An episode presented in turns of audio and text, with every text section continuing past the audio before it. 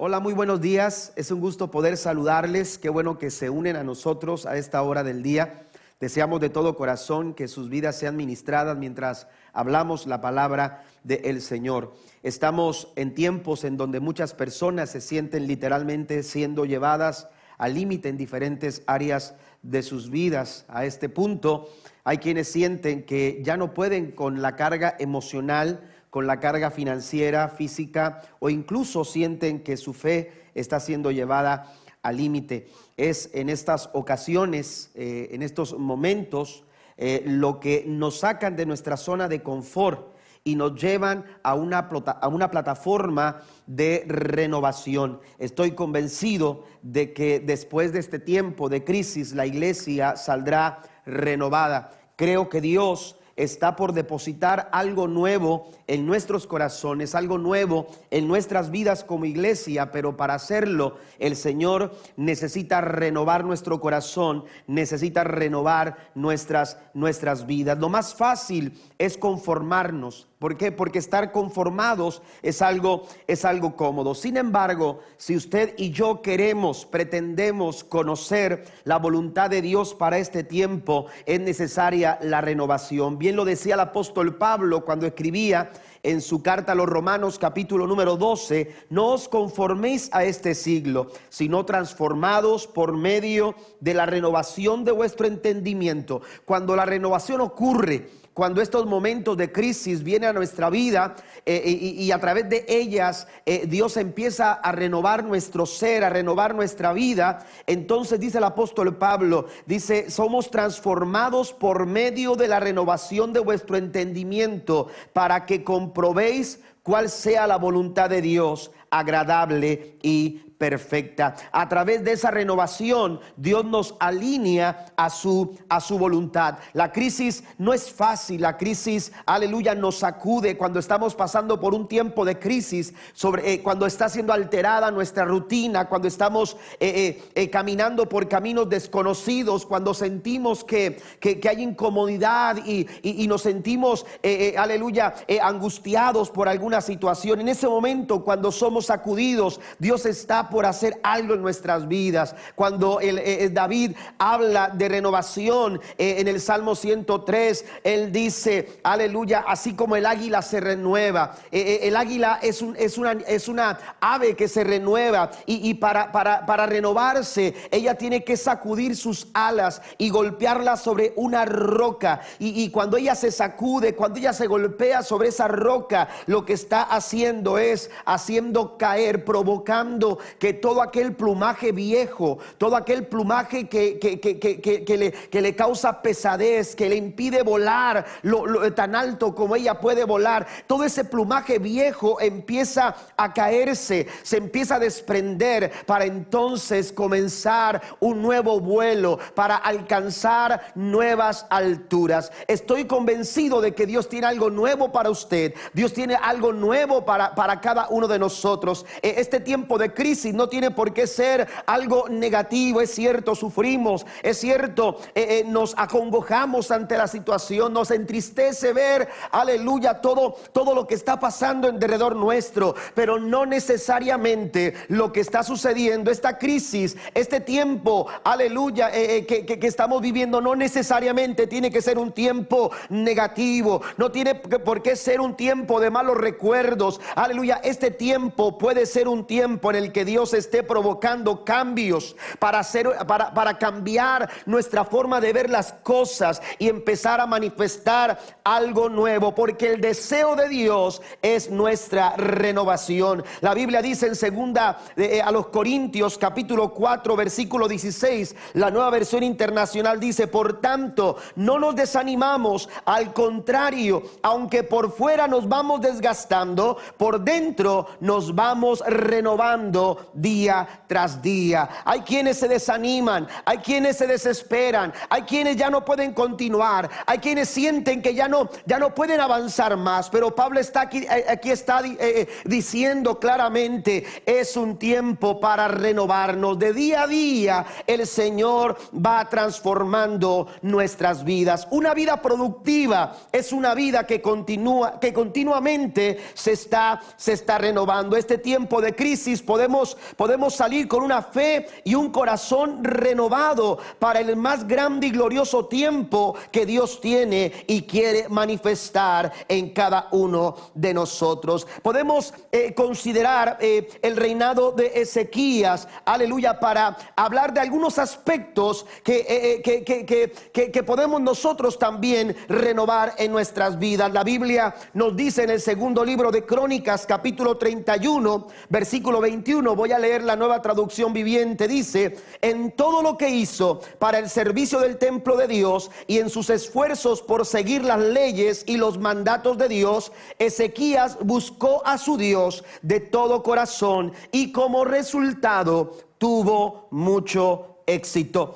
Eh, vamos a hablar del reinado de Ezequías y lo vamos a tomar de su historia para eh, eh, entender algunos aspectos de cambio, algunos aspectos en los que seguramente Dios también quiere hacer renovación en nuestras vidas, en nuestras familias, incluso en, nuestras, en nuestra nación. Eh, si, usted ha conocido la historia de Ezequías, usted sabrá que Ezequías es hijo de un hombre llamado Acaz, que fue un rey que es reconocido o es recordado como un hombre que fue corrupto. Eh, la Biblia nos dice en segundo libro de Crónicas, capítulo 28, versículo 1, acerca de Acaz, eh, eh, dice que no hizo lo recto ante los ojos de Jehová.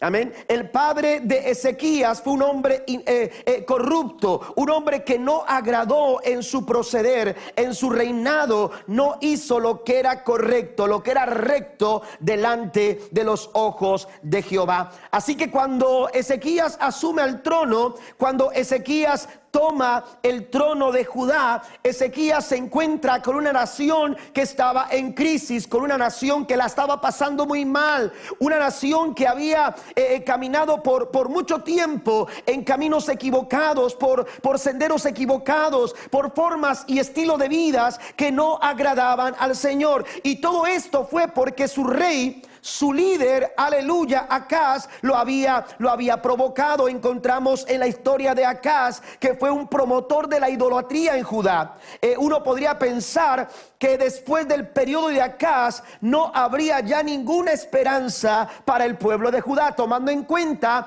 eh, eh, la historia o lo que sucedía con el reinado de Israel. Aleluya, porque por causa de su mal proceder, aleluya, vivían sin esperanza y sin ayuda para para, ellos. Sin embargo, Dios levantó a un nuevo rey sobre Judá y este, este, este rey, aleluya, es Ezequías. Y la Biblia dice acerca de Ezequías que Ezequías buscó a su Dios de todo corazón y como resultado, es decir, el resultado de buscar al Señor, Ezequías dice la escritura que encontró mucho éxito. El panorama parecía difícil, aleluya, parecía complicado cambiar la situación. ¿Por qué? Porque la corrupción fluía en las principales bases de aquel, de aquel pueblo. Eh, la corrupción, aleluya, eh, fluía en las principales bases, aleluya, del pueblo. Por eso es ahí donde a veces Dios permite la crisis. Es ahí donde la crisis, aleluya, puede ser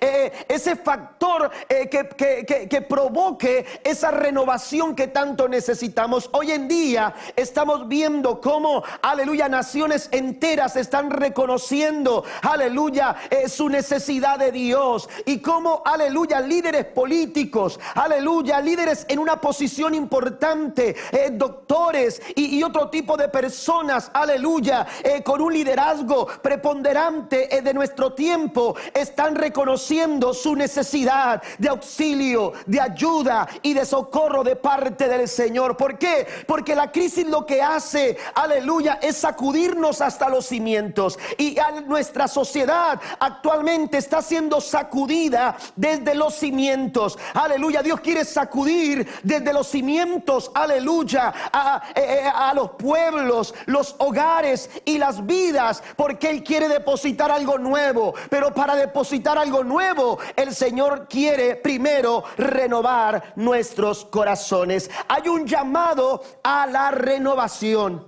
Necesitamos, eh, eh, eh, aleluya, realizar esto en nuestras vidas. Dios nos está llamando, iglesia, a renovar nuestros corazones. Ezequías buscó a Dios de todo corazón y como resultado, dice la Biblia, tuvo mucho, mucho éxito. Una búsqueda oportuna y sincera abrió el camino de la esperanza, como también lo puede hacer ahora ahora en nuestras vidas. El profeta Amós dijo estas palabras en el capítulo 5, buscad y viviréis. Buscad al Señor, buscad a Jehová, aleluya, y viviréis. Dios no está oculto de nadie, aleluya, Dios no está eh, escondiéndose absolutamente de nadie. Él está listo para ser encontrado. Por eso el profeta Jeremías decía en el capítulo 29, versículo número 13, y me hallaréis, y dice, me buscaréis y me hallaréis, porque me buscaréis de todo vuestro corazón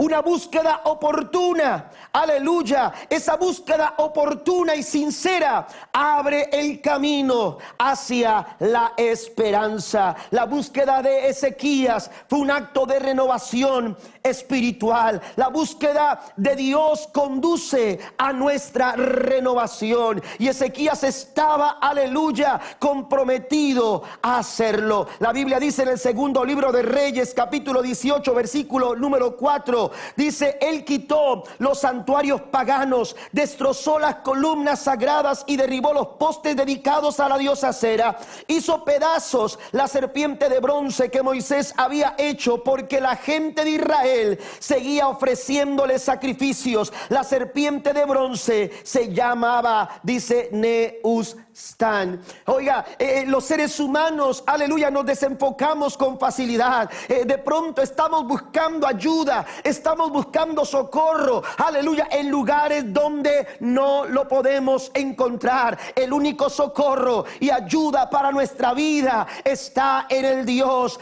Todopoderoso al cual servimos, aleluya, el cual está llamando nuestras vidas a, una, a una renovación. Colosenses capítulo 3, versículo 9 al 10 dice, no mintáis los unos a los otros, habiéndonos despojado del viejo hombre con sus hechos y revestido del nuevo, el cual conforme a la imagen, dice, del que lo creó, se va renovando hasta el conocimiento, el conocimiento pleno. ¿Qué estamos dispuestos a hacer para que estos cambios sucedan? ¿Qué estamos dispuestos a hacer en nuestros hogares? ¿Qué estamos dispuestos a hacer en nuestros matrimonios, en nuestra sociedad? Como líderes, aleluya, ahí donde tú te encuentras, ¿qué estamos dispuestos a hacer para que estos cambios sucedan? Aquí encontramos algunos ejemplos de renovación, de cambios, aleluya, de medidas que, que, que Ezequías llevó a cabo, aleluya, para encontrar el éxito a su búsqueda de Dios. La primera cosa que quiero mencionar es que Ezequías, según lo que nos dice el versículo 3 del, segundo libro de Crónicas, capítulo 29, dice, en el primer mes del primer año de su reinado, Ezequías reabrió las puertas del templo del Señor y la reparó. Lo primero que hizo, dice, el primer mes del primer año de su reinado. Lo primero que Ezequías estuvo dispuesto a hacer para provocar, aleluya, e, e, ese éxito, para provocar, aleluya, cambios que lo conducieran a ese éxito que él quería lograr en su reinado. Lo primero que él hace es reabrir las puertas, las puertas del templo. Oiga, esto toma relevancia porque en la contingencia por causa de la pandemia que estamos viviendo, esto nos ha llevado a cerrar lugares públicos y los templos no han sido una excepción. Hemos que hemos, hemos tenido que cerrar las puertas de la iglesia. Sin embargo, aleluya, se han cerrado las puertas del templo, aleluya, pero las puertas del corazón del pueblo, las puertas del corazón de muchas familias está siendo, está siendo abierta. Y eso es lo que provoca, aleluya, cuando nosotros estamos abiertos a la renovación, cuando estamos en una búsqueda sincera, cuando estamos en una búsqueda oportuna de Dios, aleluya, este tipo de cambios son necesarios. Reabrir las puertas, reabrir las puertas. Mire la expresión del texto cuando dice reabrió. Esto, esto, aleluya, está señalando que las puertas que antes estaban abiertas para, para la adoración, que habían permanecido cerradas por casi 16 años, esas puertas volvieron a abrirse gracias al liderazgo de Ezequías. Ezequías lo primero que hizo fue mandar que las puertas del templo fueran abiertas nuevamente. Hay que recordar que Acaz, el padre de Ezequías, se había encargado de cerrar esas puertas del templo, así que nadie estaba usando las instalaciones de la casa del Señor. Y esto para los judíos, el templo era el centro de todo su estilo de vida. Sus vidas giraban en torno a la casa de Dios. Por ejemplo, cuando ellos peregrinaron por el desierto, ellos no tenían ellos, aleluya, no tenían, aleluya, eh, un lugar permanente para vivir puesto que se movían de un lugar a otro. Ellos no tenían un terreno propio para vivir, puesto que andaban, aleluya, eh, por el desierto de un lado para otro. Pero aun cuando no tenían un terreno donde vivir, ellos tenían un lugar seguro donde reunirse para acercarse, para acercarse a Dios. Sin embargo, Acaz había mandado cerrar esas, esas puertas. Segundo libro de Crónicas 28, versículo 25 24 al 25 dice, el rey tomó varios objetos del templo de Dios y los hizo pedazos. Cerró las puertas del templo del Señor para que allí nadie pudiera adorar y levantó altares a Dios, a dioses paganos, perdón, en cada esquina de Jerusalén construyó santuarios paganos en todas las ciudades de Judá para ofrecer sacrificios a otros dioses. De esa manera, dice, provocó el enojo del Señor, eh, dice Dios, de sus antepasados. Eh, eh, hermanos, con este tipo de acciones había suspendido toda actividad en el templo había suspendido cualquier tipo de actividad en el templo y al cerrar las puertas del templo, hermano, dio paso a nuevas formas de culto. El, pueblo empezó a construir altares a dioses impíos. Aleluya. Y, esto fue provocado, aleluya, eh, por las acciones y las medidas que había establecido el rey, el rey Acaz. La Biblia nos dice en Levítico capítulo 24, versículo 1 al 4, el Señor le dijo a Moisés, porque al estar, al estar cerradas las puertas del templo, al no tener actividades dentro del templo, hermanos, ya no, ya no se podía mantener el templo, ya no había quien funcionara en el templo, ya no había quien cuidara, aleluya, de las cosas que se necesitaban mantener dentro, dentro del templo. Y una de esas cosas, hermanos, eran la luz que alumbraba en el templo, la cual se había mandado que esa luz nunca se tenía que apagar. La Biblia dice en Levítico 24, 1 al 4, el Señor le dijo a Moisés, manda a los israelitas que te traigan aceite puro de olivas prensadas para la iluminación del santuario. Así las lámparas se mantendrán siempre encendidas. Aarón preparará las lámparas en la tienda de reunión, fuera de la cortina del pacto, para que ardan delante del Señor toda la noche. Este será un estatuto perpetuo para las generaciones venideras. Las lámparas que están sobre el candelero de oro puro se mantendrán siempre encendidas delante del Señor. Note lo que dice la Biblia. Dice que eso era un estatuto perpetuo. Dios esperaba que en su casa, que su casa siempre estuviera iluminada, que en su casa no faltara el aceite. La gente del pueblo de Israel tenía que encargarse de hacer llegar, aleluya, a los sacerdotes el aceite, aleluya, para que para que a su vez los sacerdotes pudieran, aleluya, eh, utilizar eso como combustible para que las lámparas del templo siempre estuvieran encendidas, siempre estuvieran iluminando la casa del Señor. Al apagar las lámparas, la la oscuridad toma lugar. Imagínese usted la impresión al pasar por aquellas instalaciones y ver las puertas cerradas, aleluya, y sin luz. Esto, amado hermano, aleluya, fue provocado por el mal liderazgo de Acaz. Una casa desierta, una casa abandonada, con puertas cerradas. No había quien mantuviera, aleluya, el templo, aleluya, bien presentable. No, había luz, estaba en oscuridad, porque cuando las lámparas se apagan, la oscuridad toma, toma lugar. Ezequías asumió el trono y la Biblia dice que lo primero que él hizo fue a buscar a Dios con todo su corazón. Y en esa relación con Dios provocó una renovación en su espíritu que lo llevó a sentir la necesidad de que las puertas del templo deberían volver a abrirse. Aleluya. Y entonces dice la escritura, aleluya, que Ezequías mandó reabrir la casa del Señor. ¿Qué somos como individuos? ¿Qué somos como nación si seguimos dándole la espalda a la casa del Señor? Y en consecuencia de esto, la Biblia dice que reabrió las puertas, las puertas del templo. La crisis nos ha llevado a cerrar puertas, aleluya, actualmente de nuestros templos, pero ha provocado que en muchas familias, que en muchos corazones, aleluya, las puertas de su corazón se abran, aleluya, para que la luz de Cristo brille en su interior. Bendito el nombre del Señor para siempre.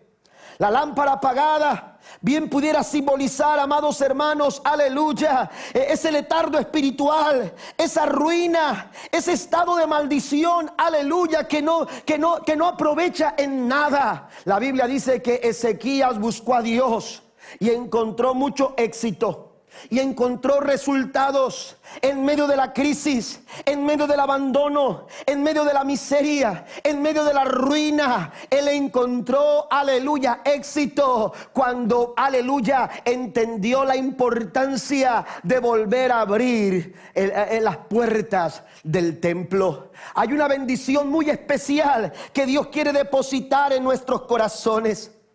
Aleluya, en nuestros corazones.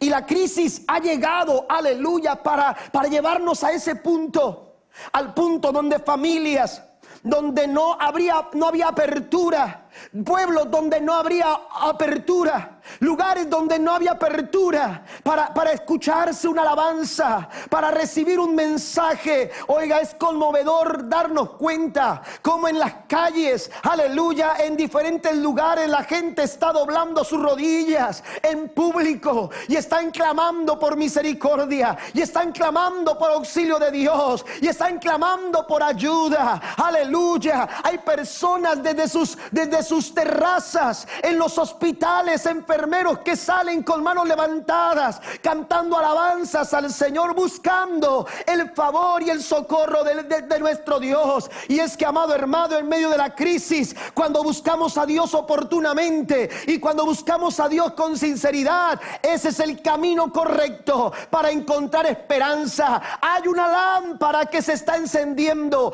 hay una lámpara que está volviendo a alumbrar. Aleluya en el corazón, aleluya, de nuestras familias. En el corazón, aleluya, de las personas. Por años la lámpara en muchos hogares y naciones había estado apagada, pero Dios está despertando el corazón a la renovación y muchas lámparas están volviendo a encenderse. La Biblia nos dice en 1 Corintios capítulo 6, versículo 19 al 20, ¿acaso no saben que su cuerpo es templo del Espíritu Santo, quien está en ustedes y al que han recibido de parte de Dios? Ustedes no son sus propios dueños, fueron comprados por un precio. Por tanto, honren con su cuerpo a Dios. Es necesario, aleluya, que muchas más lámparas vuelvan a brillar, vuelvan a alumbrar el corazón, aleluya, de nuestras, de, de nuestras familias. Usted y yo somos el templo del Espíritu Santo. Nuestra lámpara no debe de apagarse. Necesitamos el aceite, así como se necesitaba el aceite, como los levitas necesitaban el aceite que era traído por, por la congregación. Aleluya, para, para poner combustible en esas lámparas y que esas lámparas brillaran o alumbraran. Así también usted y yo necesitamos el aceite del Espíritu Santo de Dios para que nuestra lámpara alumbre. Y entonces dice en segunda a Corintios capítulo 3 verso 18 Pablo, así que todos nosotros, a quien nos ha sido quitado el velo, podemos ver y reflejar la gloria del Señor. El Señor, quien es el Espíritu, nos hace más y más parecidos a Él a medida que somos transformados a su gloriosa imagen. Cuando tú te renuevas, cuando yo me renuevo, el Espíritu Santo lo que está haciendo en nuestras vidas, aleluya, es que en medio de la crisis, en medio del problema, en medio de la dificultad, dice, hay dos cosas interesantes aquí que dice Pablo, podemos ver y reflejar la gloria del Señor. En medio de toda esta situación, el Señor quiere que tú veas, que tú veas la gloria que Él está por manifestar en tu vida, que Él está por manifestar en tu familia, que Él está por, que Él quiere manifestar en nuestra nación, en este, en este, en este tiempo. Esa gloria, el Señor quiere que tú la veas, pero no solamente quiere que tú la veas, el Señor dice, yo necesito y quiero que tú reflejes mi gloria. Lo segundo que quiero mencionar es que además de reabrir las puertas del templo, enfrentó la corrupción que había en, el, reino de Judá. Él no encontró, aleluya, eh, eh, buenas bases. Ezequías encontró una nación, un reinado, aleluya, en crisis. Y la Biblia dice en el capítulo 29 del segundo libro de Crónicas, verso 4 en adelante, e hizo venir a los sacerdotes y levitas y los reunió en la plaza oriental y les dijo, oídme levitas, santificaos ahora y santificad la casa de Jehová, el Dios de vuestros padres, y sacad del santuario la inmundicia. Note, note las palabras de Ezequías, una búsqueda oportuna y sincera. Lo llevó a la renovación, de tal forma que reabrió las puertas. Habría que, había, era necesario volver a abrir las puertas, pero también, aleluya, era necesario enfrentar el problema desde la raíz. Podemos atacar los síntomas. Se pueden atacar los síntomas de un problema, los síntomas de una enfermedad, para hacer eh, eh, una, una, eh, una, tratar de, hacer sentir mejor a una persona que está pasando por una enfermedad que no tiene, que no tiene quizás una medicina, aleluya, curativa. Entonces lo que se trata de hacer es, es sobrellevar los síntomas de la enfermedad.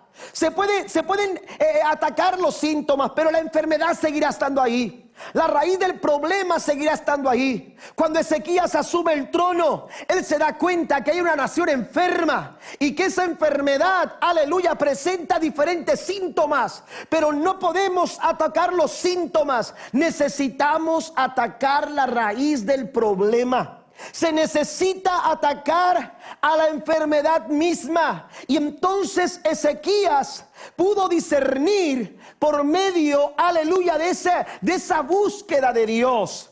Cuando empezamos a buscar al Señor de todo corazón, el Espíritu Santo nos va a dirigir para entender, aleluya, las cosas tal como son, tal como Dios las ve.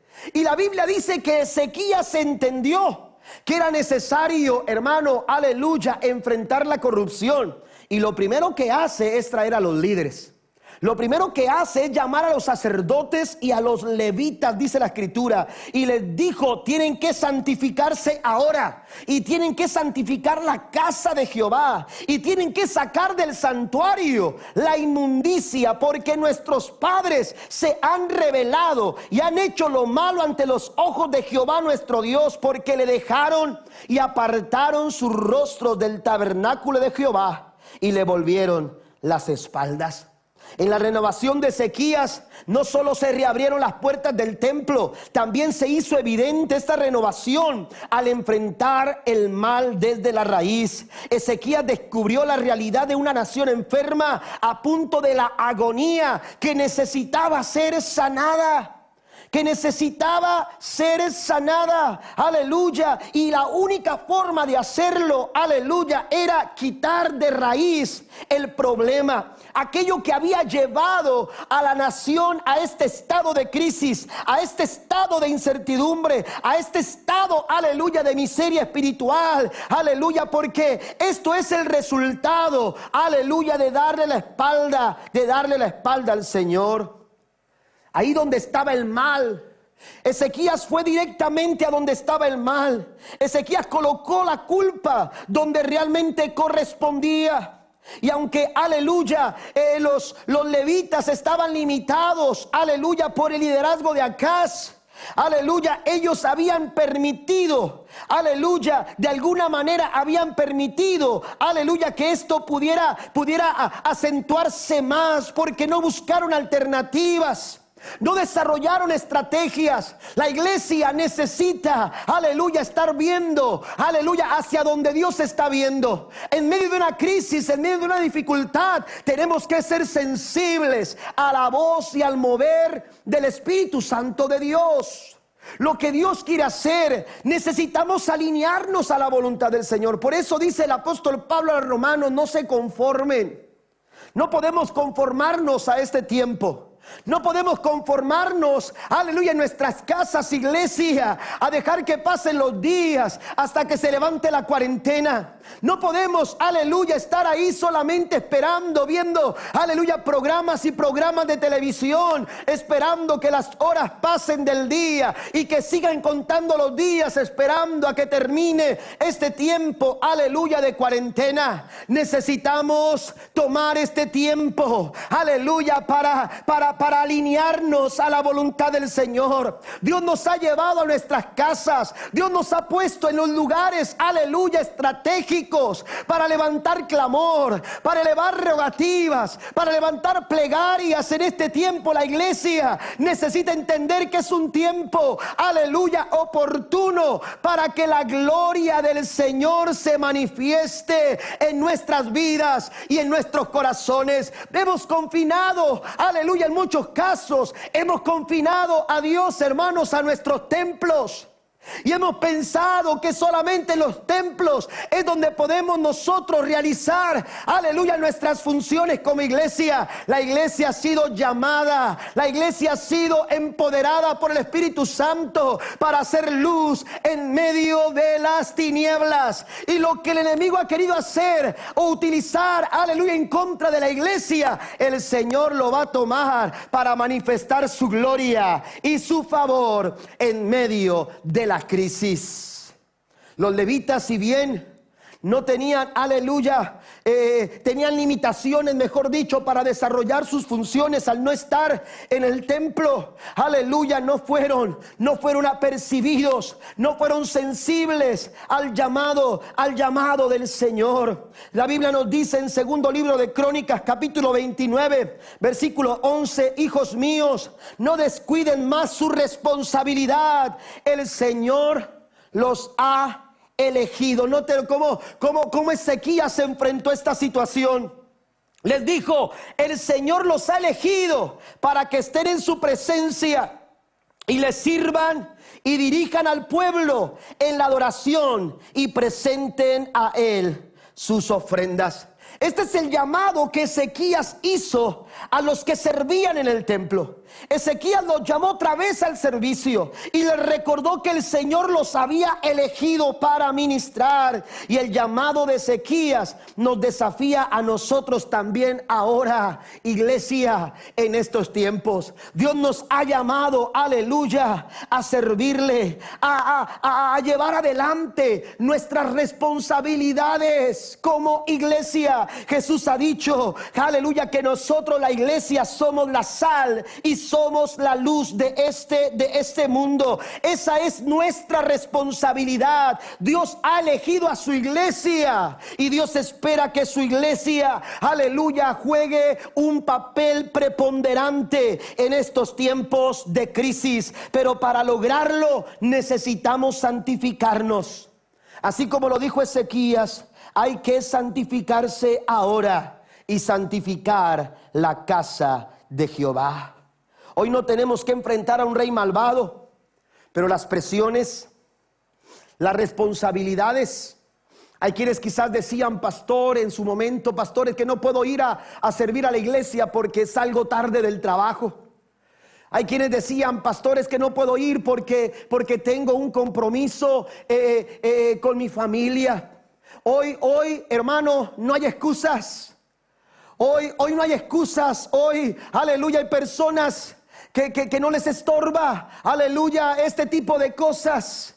Dios nos ha dado un tiempo, Dios nos ha dado un tiempo, iglesia, para que nos santifiquemos. Dios nos ha dado un tiempo para santificar los talentos, aleluya, los recursos, los dones espirituales tienen que ponerse a trabajar. Pero Dios está pidiendo a la iglesia, está haciendo un llamado a una vida de santidad, a una vida de integridad. Este es el desafío, aleluya, en el que Dios con el que Dios nos está enfrentando en la actualidad. Es un llamado a hacer morir lo corruptible, como decía el apóstol Pablo a los colosenses, despojémonos del viejo hombre y revistámonos del nuevo que es creado a la imagen, a la imagen de Dios.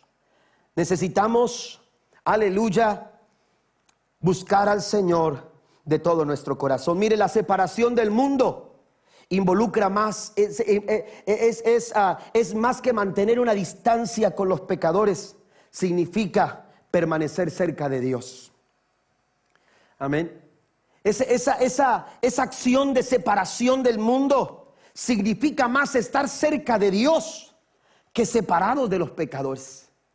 Es importante que nos acerquemos a Dios en un tiempo de búsqueda y sincera delante de la presencia de nuestro Dios. Segunda Corintios capítulo 7 verso 1 dice, queridos amigos, dado que tenemos estas promesas, limpiémonos de todo lo que pueda contaminar nuestro cuerpo o espíritu y procuremos alcanzar una completa santidad porque tememos a Dios.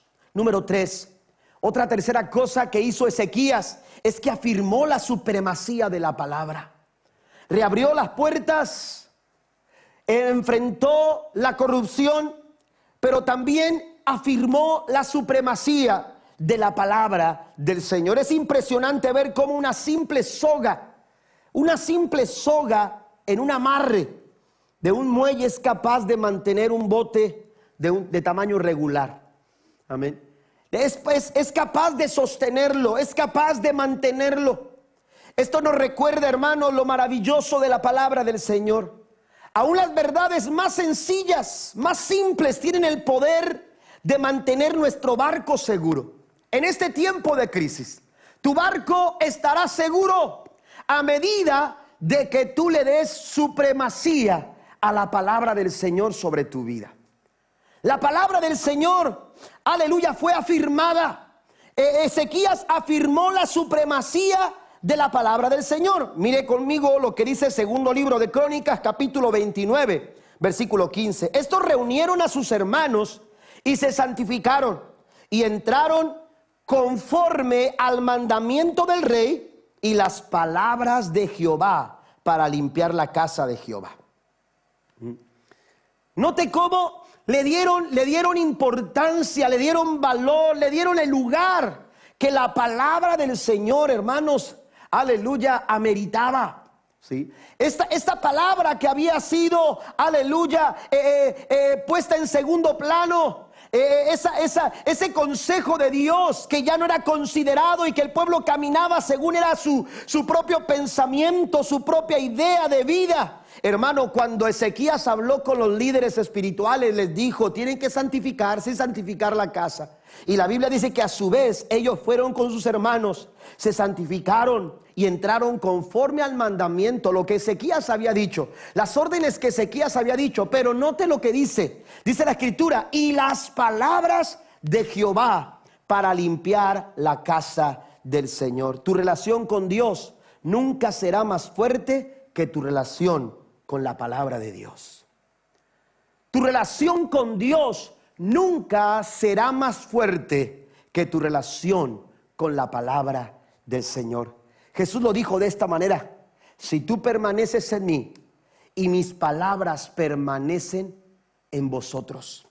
La supremacía de la palabra del Señor, hermanos, aleluya. Necesito, necesitamos afirmar en este tiempo la supremacía de la palabra del Señor. Note que ellos no hicieron lo que tenían que hacer de acuerdo a su propia apreciación.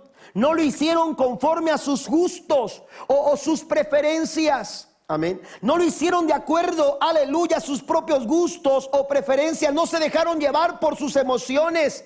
Ellos tuvieron el cuidado de proceder conforme a la palabra, a la palabra del Señor. Amén.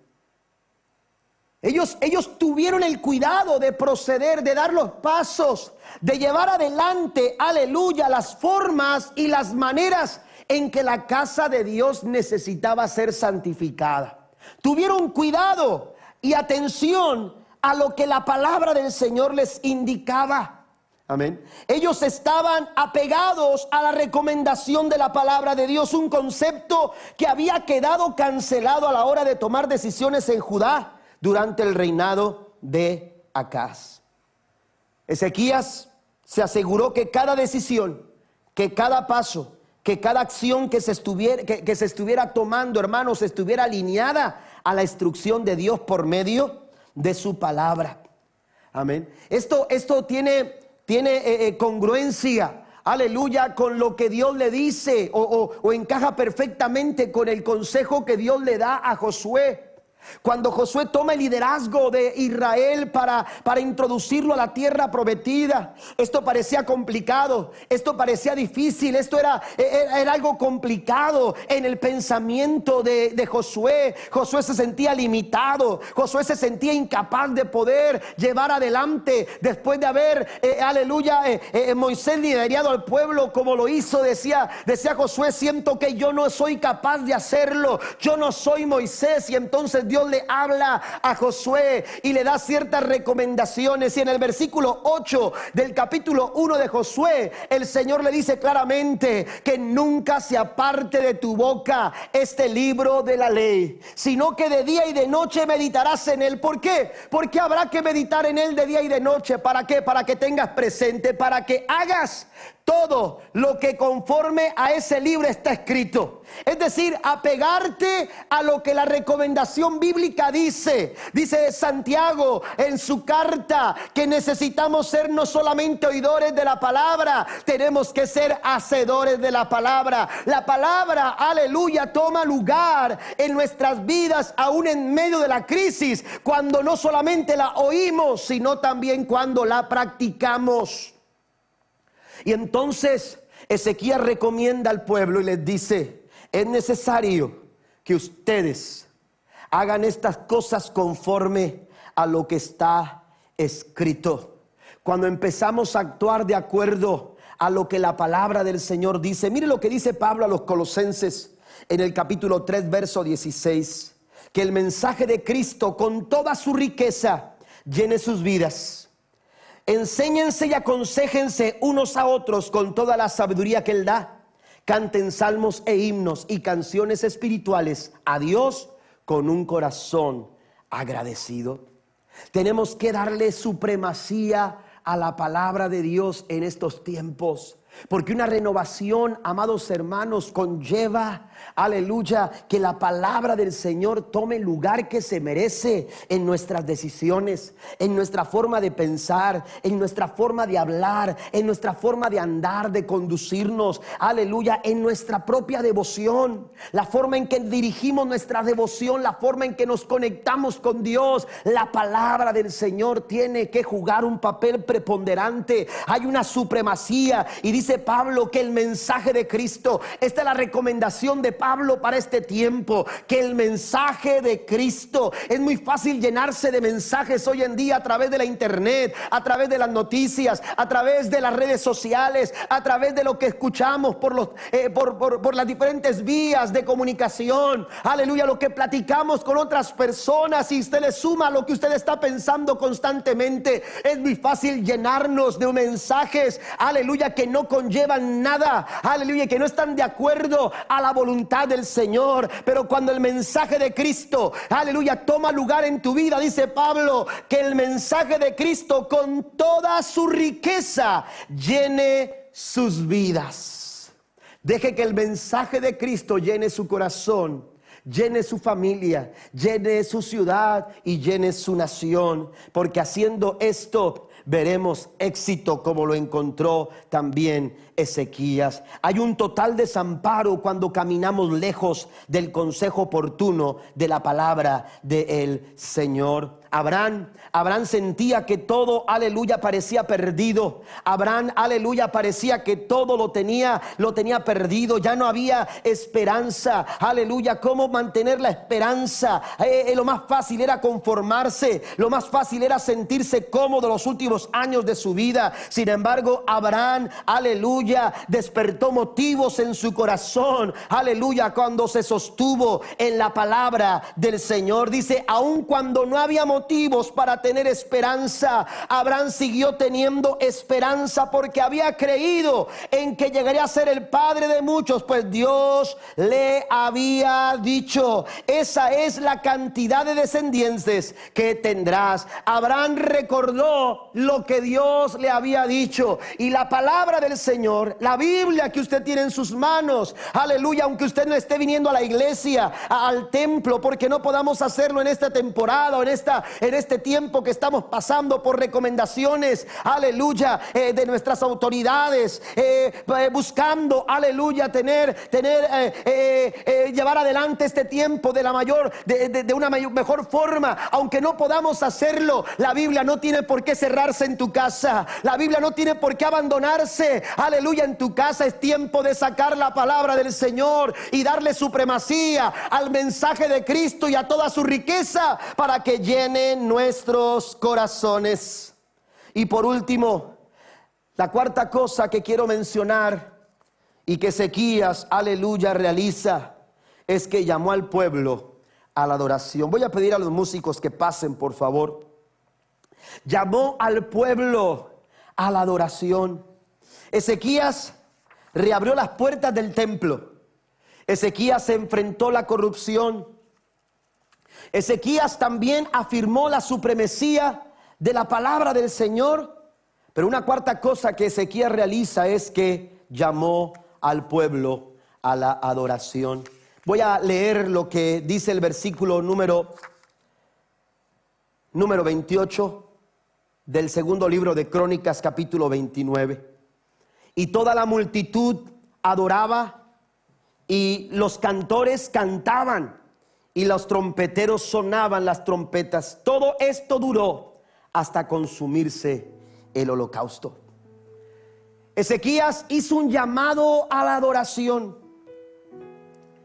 Hizo un llamado a la adoración. Las puertas del templo se habían abierto. Los que servían en el templo y sus hermanos, dice la Biblia, se empezaron a santificar. Se enfrentó la corrupción. Pero también se le dio supremacía a la palabra del Señor.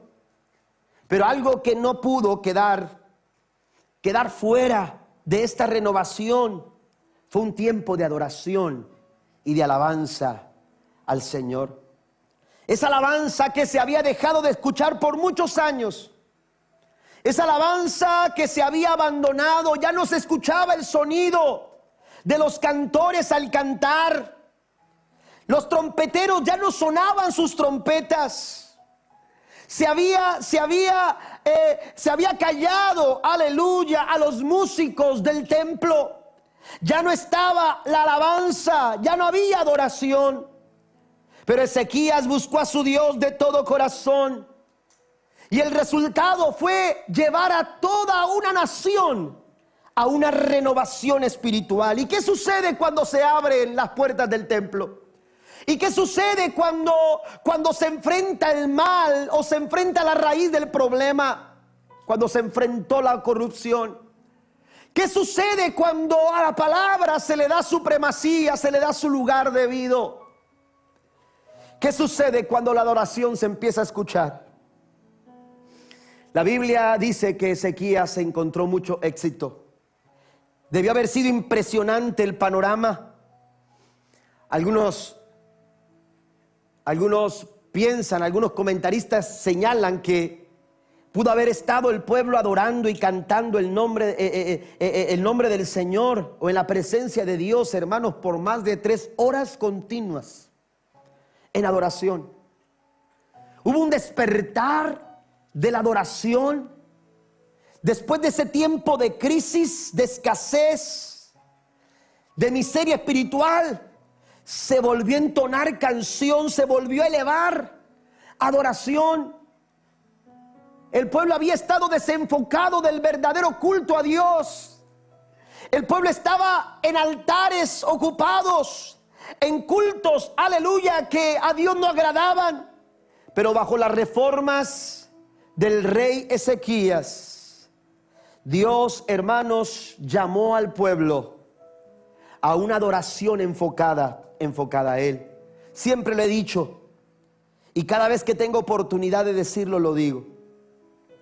La adoración tiene la capacidad de enfocarnos, de poner nuestra mirada en el Señor.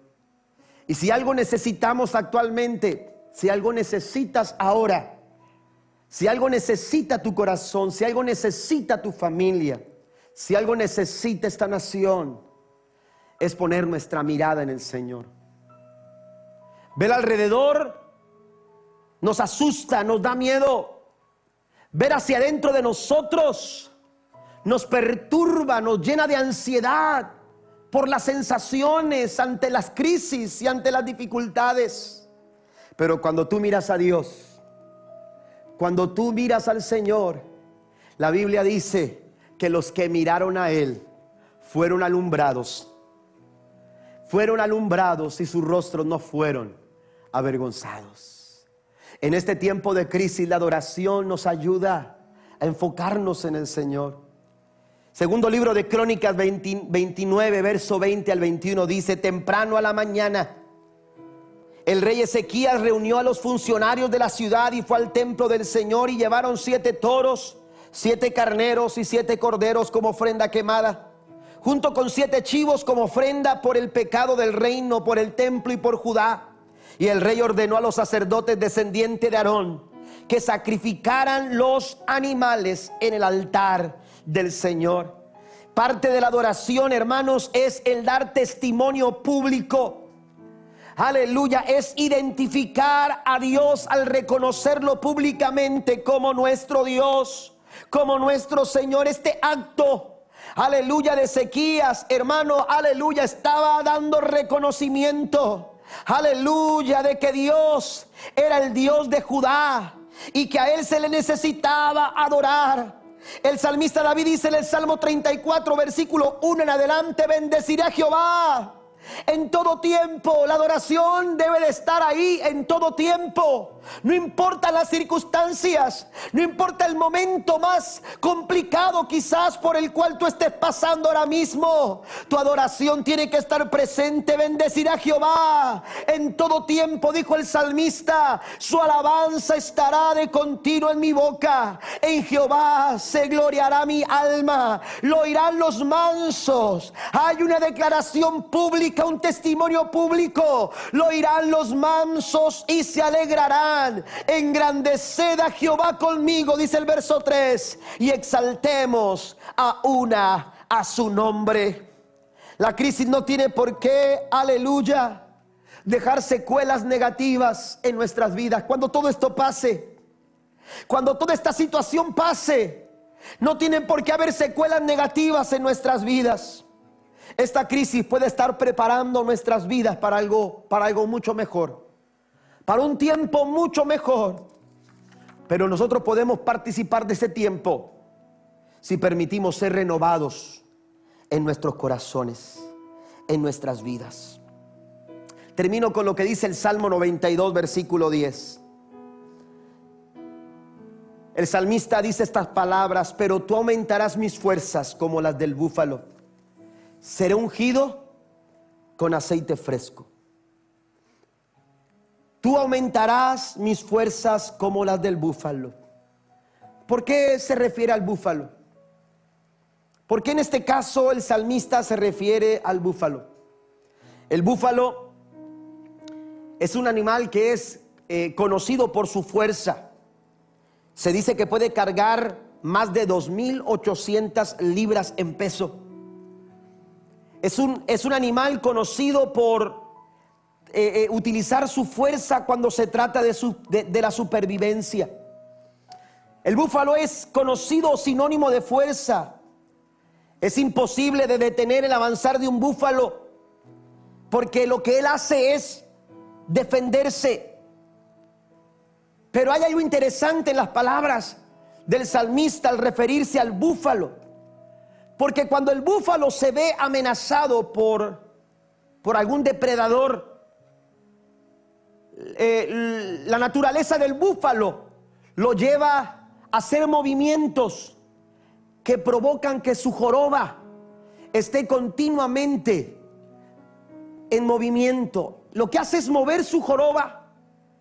Empieza a mover su joroba, porque cuando empieza a mover su joroba, su, piel empieza, en su piel empieza a distribuirse desde su joroba, empieza a distribuirse un aceite que empieza a correr por toda su piel, por todo su, su, su vello se empieza a deslizar ese aceite.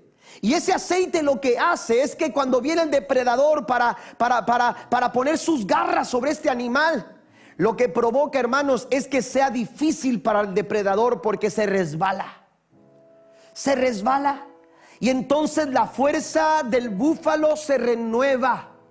Porque no se trata solamente de una fuerza descomunal físicamente, sino también ese aceite provoca aleluya, que Él sea fortalecido. ¿Qué es lo que sucede cuando las crisis llegan a nuestras vidas? ¿Qué es lo que sucede cuando esos momentos complicados, cuando, cuando la enfermedad, cuando los problemas, cuando el enemigo nos acecha en alguna área de nuestras vidas? Yo comenzaba a mencionar, comenzaba este, este, este mensaje mencionando que hay quienes han sentido que su fe está siendo llevada hasta el límite. Hay quienes han pensado quizás que no pueden continuar hacia adelante. Yo te recomiendo en esta mañana que tú te fortalezcas en el Señor y reconozcas que es en Él que tú puedes ser fortalecido y tus fuerzas que Dios ha querido poner y que Dios quiere poner en tu vida son también como las fuerzas que el salmista expresa en este Salmo 92, versículo 10. Fuerzas como las del búfalo. Permite que el aceite de Dios fluya en tu vida, fluya en tu corazón. Y aunque el enemigo venga sobre ti, y aunque la adversidad se, se, venga sobre tu vida, el Señor a través de su Espíritu Santo tendrá un aceite, aleluya, para fortalecerte en tu más grave problema y en tu más grave situación. Es tiempo de renovarnos. Iglesia, es tiempo de renovarnos. Hay áreas en nuestra vida en las que el Señor quiere hacer una renovación, porque Dios quiere poner algo nuevo en tu vida. Jesús dijo estas palabras en Marcos capítulo 2. Jesús dijo que el vino nuevo no se pone en odres viejos, porque entonces el vino nuevo lo que hace es que se rompa el odre viejo. Para poner vino nuevo el Señor quiere vasijas nuevas, el Señor quiere odres nuevos. Y para eso Dios quiere renovar nuestra vida y nuestro corazón. Estoy convencido que después de este tiempo la iglesia se levantará renovada para la gloria del Señor. ¿Por qué no cierra sus ojos ahí donde está? Incline su rostro. Vamos a orar al Señor y vamos a decirle al Señor, yo necesito ser renovado. Yo necesito ser renovado. ¿Por qué no abre su corazón? ¿Por qué no abre su mente, su pensamiento? Para que ahora mismo el Espíritu Santo ministre tu vida y te indique en qué áreas Él quiere trabajar. En qué áreas Él quiere trabajar en tu vida. Ezequías tuvo que hacer cambios porque una búsqueda sincera, una búsqueda oportuna provoca estar abiertos a una renovación espiritual. ¿Qué áreas el Señor quiere cambiar, transformar, renovar en tu vida, en tu familia? ¿Qué áreas Dios quiere trabajar ahora mismo? Deja que el Espíritu Santo ministre tu corazón. Oramos al Señor, Padre. Bendecimos a tu iglesia. Bendecimos a tu pueblo. Bendecimos a cada familia, Señor, que con un corazón sincero, ahora mismo, Señor, elevan su oración en una búsqueda, Señor, genuina, en una búsqueda oportuna, Jesús. Aleluya, yo sé que tú les vas a renovar. Yo sé que tú, Señor, vas a transformar sus pensamientos, vas a transformar, Señor, sus corazones. Obra Espíritu Santo y renueva nuestras vidas. Renuévanos como, como iglesia. Que podamos ser renovados aleluya, en nuestra perspectiva, Señor, y que podamos ver tu gloria para reflejar tu gloria en este tiempo de crisis, en el nombre de Jesús. Amén y amén.